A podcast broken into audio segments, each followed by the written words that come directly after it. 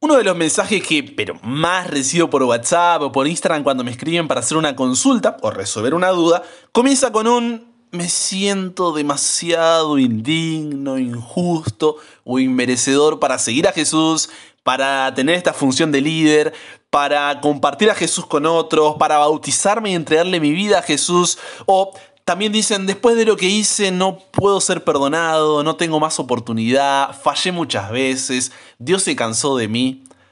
En otras palabras, el razonamiento detrás de estas declaraciones es el siguiente.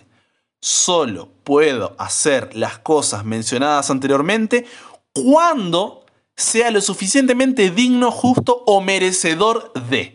¿Se entiende? Entonces, miles de personas, miles, ¿eh? dejan los caminos de Dios cada año porque están cansados de no lograr esa perfección. Están cansados de aparentar que la han logrado o están cansados de tanta hipocresía. ¿Pero por qué? Porque están sirviendo a un Dios imaginario. Un Dios imaginario, Brian. ¿Qué, ¿Qué, estás intentando decir? Sí, un Dios imaginario. Un Dios imaginario porque ese razonamiento no es bíblico. Muchos imaginan un Dios y viven en respuesta a ese Dios. Solo que no es el Dios de la Biblia, sino que es la versión de Dios que ellos formaron en su mente. La buena noticia es que no hace falta que nos imaginemos a Dios. De hecho, para que cada uno no cree su propia versión de Dios, Él se reveló en su palabra. Entonces tenemos que preguntarnos, ¿esta forma de pensar, esta forma de razonar es correcta. Sobre todo es bíblico que yo no puedo acercarme a Dios porque soy indigno, injusto o inmerecedor, que yo no puedo ir a Dios después de lo que hice porque ya no tengo más oportunidad o porque lo hice muchas veces. Pablo explica esto de forma clara en Romanos capítulo 4. Abre tu Biblia en Romanos 4 y vamos a ver ahí, comenzamos leyendo desde el versículo 2, qué es lo que nos dice la Biblia sobre esto. Dice así, Romanos 4, 2. Porque si Abraham fue justificado por las obras, tiene de qué gloriarse, pero no para con Dios, dice Pablo. En otras palabras, si Dios lo hubiera aceptado a Abraham por todo lo que hizo, entonces sí, podría sentirse orgulloso ante nosotros, pero ante Dios no podía sentirse orgulloso de nada.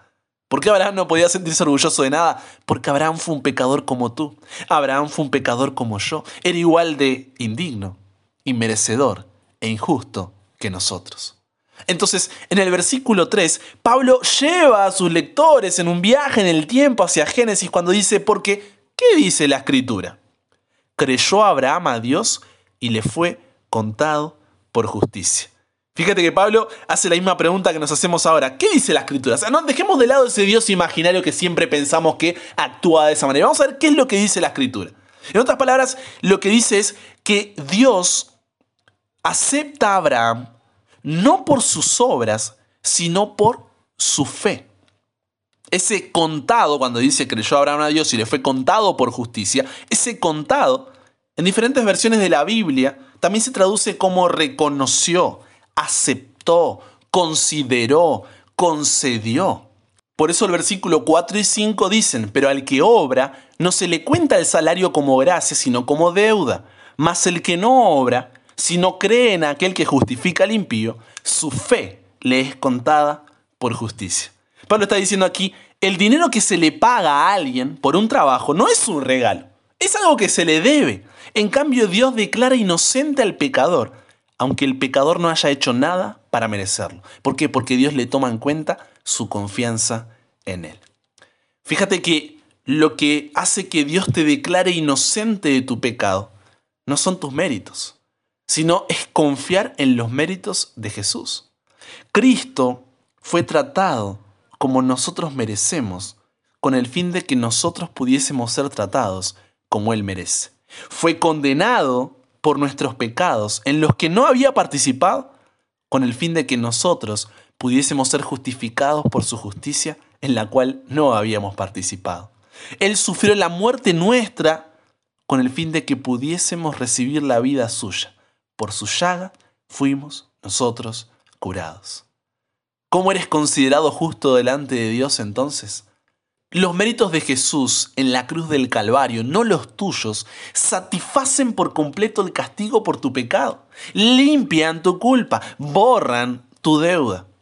Esta es, y escúchame bien, préstame tus oídos, esta es la única solución posible para el pecado, porque si tu salvación dependiera de tus obras, ¿para qué necesitarías de Jesús si es algo que te tienes que ganar tú? Entonces cuando crees que tus méritos o tus obras son los que te hacen merecedor de la salvación, estás diciendo, la cruz no sirve para nada.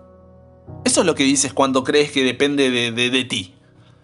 Entonces, hoy quiero que puedas comprender que no hay nada, nada que puedas hacer o dejar de hacer para merecer el perdón de Dios. Dios te acepta no por algo bueno o digno de elogio que haya en ti, Isaías 64:6 nos describe diciendo que somos como suciedad y toda nuestra justicia es como trapo de inmundicia y caímos todos nosotros como la hoja y nuestras maldades nos llevaron como viento, o sea, no somos nada ni nadie. Nuestras buenas obras no aportan nada en absoluto a nuestra condición delante de Dios. Te repito, si tú confías en tus méritos para ser perdonado por Dios, estás condenado al fracaso y a la frustración, porque jamás lograrás pagar una deuda tan grande.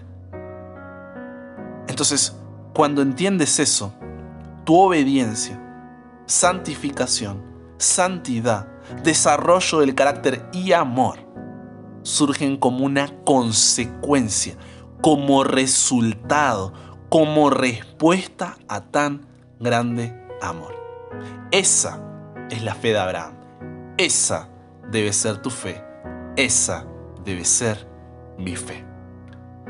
Padre, yo no sé el pecado que tiene la persona que me está acompañando en esta oración. No conozco su pasado, su historia, sus errores, sus fracasos, sus caídas, pero sí conozco tu amor. Y es por eso que hoy quiero pedirte que el Espíritu Santo pueda dar la seguridad de que puede ir a ti con toda esa carga, arrepentirse, confesar su pecado y volver a ti. Sin importar cuán lejos haya ido, cuán bajo haya caído, puede volver a ti. El enemigo intentará convencernos de lo contrario, Padre. Nos dirá, ay, pero si tú nunca cambias, ¿para qué irás a Dios? Ya caíste demasiadas veces, estás jugando con el perdón de Dios, no hay vuelta atrás después de lo que hiciste. Pero Señor, que ante esas palabras, ante esos pensamientos, siempre podamos tener fe, la fe de Abraham, sabiendo que lo que nos permite venir a ti no son nuestros méritos, sino los méritos de Cristo Jesús en la cruz. Por eso cámbianos, renuévanos, transfórmanos, Señor, somos tuyos y en el nombre de Jesús oramos. Amén. Ahora vete a tu casa, a los tuyos, y cuéntales cuán grandes cosas el Señor ha hecho contigo y cómo ha tenido misericordia de ti.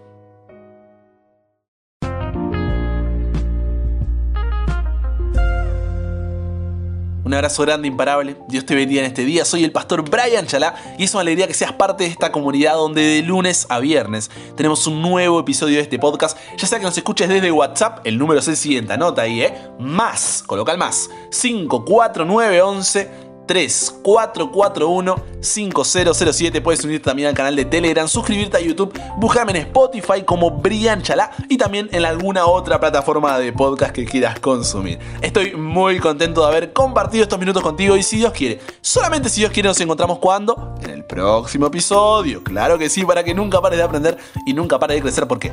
Porque hasta el cielo no paramos.